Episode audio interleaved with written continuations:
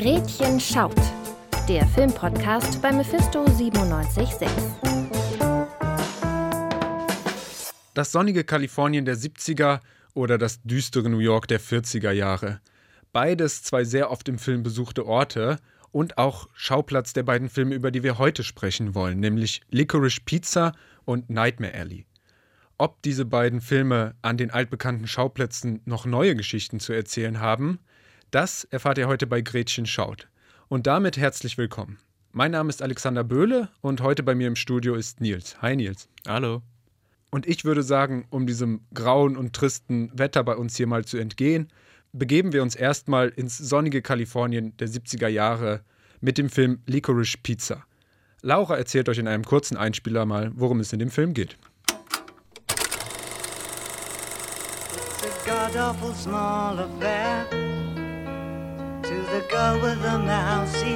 Ich habe meine zukünftige Frau getroffen. But her mommy is yelling no. And her daddy has told her to go. San Francisco im Jahre 1973.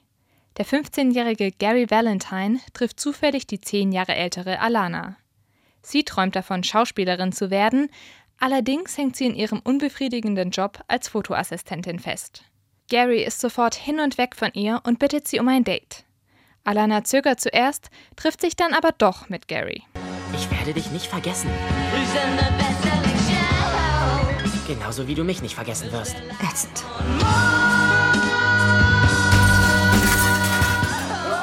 Die beiden werden zwar kein Paar, freunden sich aber an. Gary steckt voller Energie und Ideen, die Alana mit ihm umsetzt. Dabei kommen sie sich immer wieder näher. Vor allem der große Altersunterschied belastet die Beziehung jedoch häufig.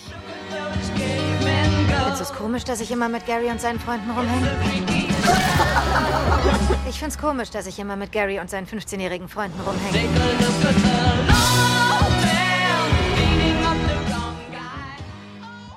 Dieser Altersunterschied in dem Film ist ja immer wieder Thema, Nils. Und ich muss auch sagen, mich hat das ein bisschen gestört. Gary Valentine ist 15 Jahre alt und ist Wasserbettenverkäufer, Schauspieler und weiß nicht was alles. Also mit 15 Jahren, ich hielt das für ziemlich unrealistisch. Nee, ich war mit 15 auch nicht so produktiv, aber ich finde diesen, ich weiß nicht, ob es ein Hustler-Spirit wird man vielleicht heute sagen, dieser American Dream, jeder kann, jeder macht einfach erstmal. Ich finde, das passt schon gut in die Zeit und es passt auch gut zu diesem Charakter, zu diesem jungen Schauspieler, jungen Businessmann, Entrepreneur, wie man es auch immer nennen will. Er ist halt ein Macher. Er geht voran und reißt auch alle um sich rum irgendwie in diesem Spirit mit und ich finde, deswegen passt es eigentlich sehr gut da rein. Ja, das hat er natürlich wirklich auch toll verkörpert und ich muss sagen, wäre vielleicht zwei Jahre älter gewesen, hätte ich es ihm auch abgekauft.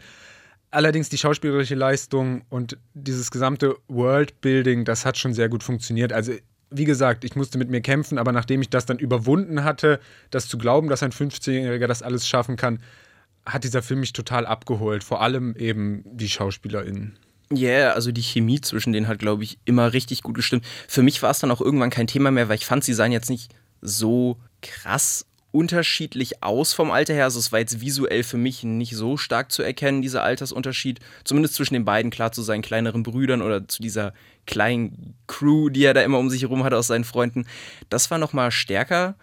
Aber so an sich hat mich das nie rausgenommen und gerade das Schauspiel hat es dann so gut getragen und war so dynamisch und so mitreißend, dass ich das wirklich einfach nur genossen habe. Ja, der Hauptdarsteller wird ja übrigens verkörpert von dem Sohn des verstorbenen Schauspielers Philipp Seymour Hoffmann. Und interessant fand ich bei der Familie von Alana, wo ich dann bei ihren Schwestern dachte, ja, das ist ja ein interessantes Casting. Die sehen sich ja so ähnlich, aber auch wiederum nicht so ähnlich, wie man vielleicht Schwestern für einen Film casten würde. Dann habe ich im Nachhinein erfahren, die sind wirklich eine Familie, auch die Eltern gehören dazu und diese drei Schwestern, das ist übrigens die bekannte Band Heim. Und äh, das fand ich auf jeden Fall cool. Und du hast es auch schon gesagt, seine kleine Gang. Teilweise hatte der Film ja wirklich gewirkt wie so ein Jugendfilm. Einfach die ja. laufen rum, machen irgendeinen Quatsch. Also äh, hat einfach auch Good Vibes ausgesendet die meiste Zeit. Ja, so ein klassischer Feel-Good Coming-of-Age-Film. Wenn man es ganz runterbrechen müsste, vielleicht auch einfach eine schöne Liebesgeschichte, die halt mit einem Teenager und einer, die nicht so ein Teenager ist, spielt. Ja, generell hat der Film da ja auch viele Klischees, die er irgendwie so aufgreift. Diese, diese ganze Welt, die da gebaut wird, ne? Ob es jetzt rassistische Stereotype der Zeit sind, Sexismus oder eben auch diese ganz andere Mentalität, die in den 70ern noch vorgeherrscht hat, all das bildet ja so eine Welt ab, die für uns heute und für dich ja dann eben auch sehr fremd in großen Teilen wirkt. Wie hast du es so wahrgenommen dabei? Ja, das stimmt. Also auf jeden Fall dieser ganze Sexismus, Rassismus, Antisemitismus, was dieser Film doch als klare Message vermittelt, was mir aber auch so gut gefallen hat, weil das eben nie so ist, okay, da ist so ein böser Typ, der ist voll der Rassist, der ist voll der Sexist, sondern das sind alles voll nette Leute eigentlich. Und das ist auch so eine Art von positivem Rassismus oder Antisemitismus, der, der den Leuten da entgegengebracht wird. Zum Beispiel kriegt Alana in äh, einer Szene bei einer äh, Agentin gesagt, dass sie ja so eine tolle jüdische Nase hat. Und dann geht es halt auf ihre Ethnie oder Religionszugehörigkeit, was halt absolut überhaupt nichts mit ihrem äußeren Erscheinungsbild zu tun haben sollte. Sie ist sichtlich davon gekränkt. Die Agentin meint's aber nur nett und sowas hast du halt ständig in diesem Film. Generell werden die Klischees aber nicht so breit getreten. Also zum Beispiel dieser Typ, mit dem Alana dann kurz mal was hat. Ja, und die fließen halt auch sehr organisch in diese ganze Erzählung rein.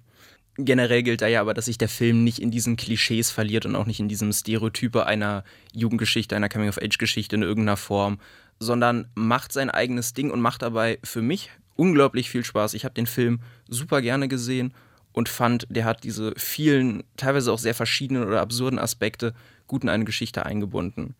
Ja, fand ich auch. Was für mich nur ungeklärt blieb, leider, war dieser Titel. Also erhofft euch keine Auflösung davon. Was Licorice Pizza, also Lakritz-Pizza ist, das bleibt leider absolut ungelöst. Es klingt nur total widerlich. Ja, das ist definitiv eine Sache, die auch in den 70ern wahrscheinlich nicht on vogue war. Pizza mit Lakritz drauf. War ja eine andere Zeit. Und ein Film, der auch noch in einer anderen Zeit spielt, ist unser nächster Film, Nightmare Alley. Und dazu hat Laura jetzt nochmal einen kleinen Einspieler für uns.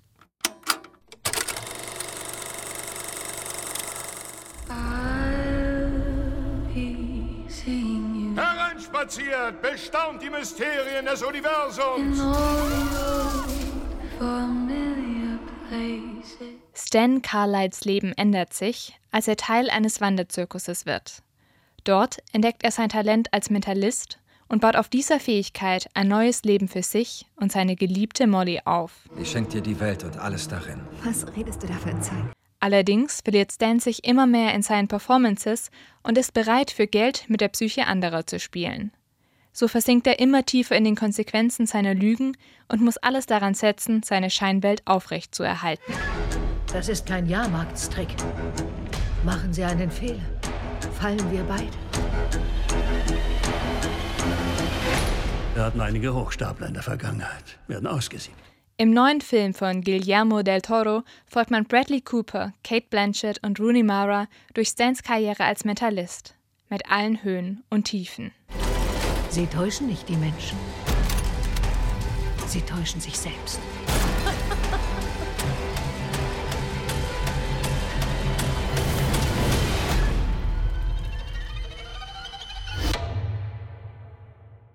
Der Film spielt nicht nur in einer anderen Zeit, sondern belebt auch ein Genre, das wir so relativ lange im Kino oder spezifisch vielleicht auch im Blockbuster-Kino so gar nicht mehr gesehen haben. Ja, der Film ist wirklich ein typischer Film noir oder gibt sich zumindest so. Es regnet ständig. Es ist alles sehr düster, sowohl die erste Hälfte als auch die zweite Hälfte, die an unterschiedlichen Orten spielen.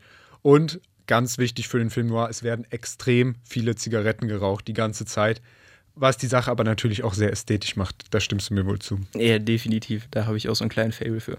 Der Film teilt sich im Prinzip optisch vor allem auch in zwei Teile. Der erste äh, Teil spielt eben auf dem Jahrmarkt und der zweite dann in New York. New York, wie vorhin schon gesagt, haben wir schon häufiger gesehen. Aber ich fand diese Jahrmarkt-Szenen so toll. Also diese Inszenierung, wenn man dann den ganzen Jahrmarkt gesehen hat mit dem Riesenrad und aber auch die kleinen Stände und das hat für mich alles so organisch gewirkt und äh, alle Figuren, die da rumliefen, hat man gemerkt, ja, das sind hier irgendwie die Freaks, die hier ihr Jahrmarktleben leben und sowas. Und äh, ich finde, auch da hat sich Bradley Cooper sehr gut eingefügt in dem Moment. Du hast ja schon angesprochen, diese Dualität irgendwie zu dieser Zeit, während er noch beim Zirkus ist und danach, als er dann seine Solo-Performance irgendwie in einen großen Hotels oder als Privatshow aufführt.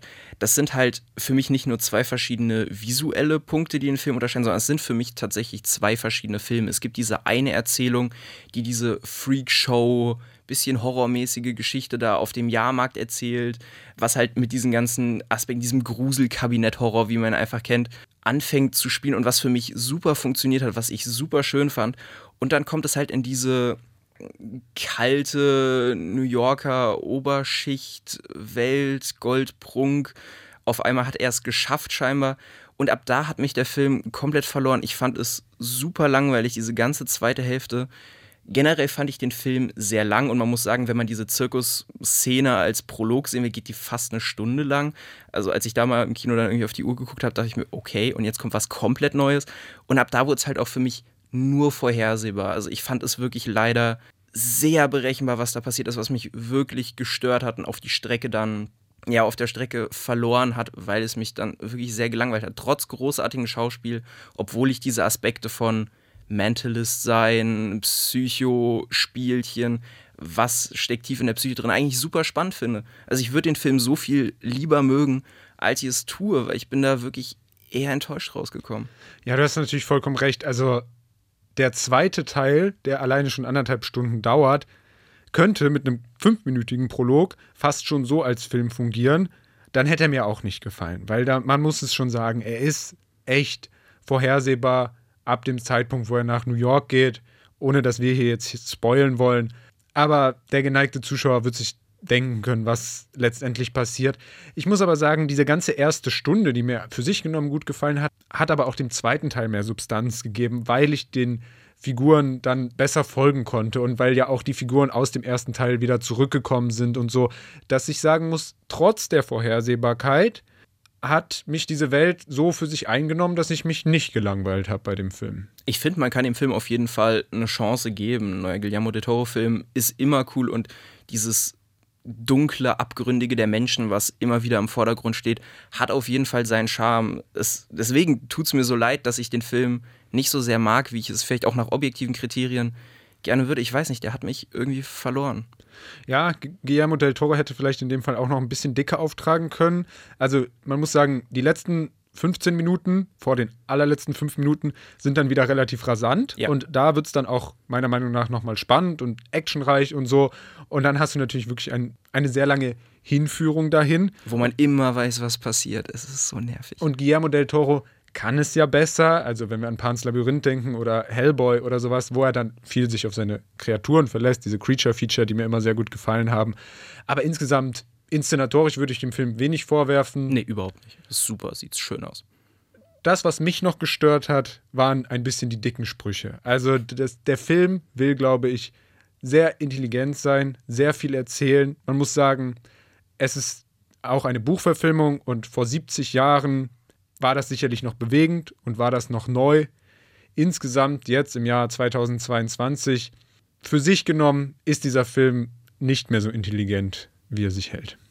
Ich bin auf jeden Fall sehr dankbar, dass wir zusammen diese zwei Filme jetzt auch wieder im Kino gucken konnten. Natürlich im kleineren Saal, aber alles in allem war es auf jeden Fall wert, dafür ins Kino zu gehen. Und dafür stehen wir bei Mephisto hier auch so ein bisschen. Einfach Kino genießen und egal, wer jetzt welchen Film mag, ist es immer cool, diese Erfahrung zu machen, diese Erfahrung auch zu teilen.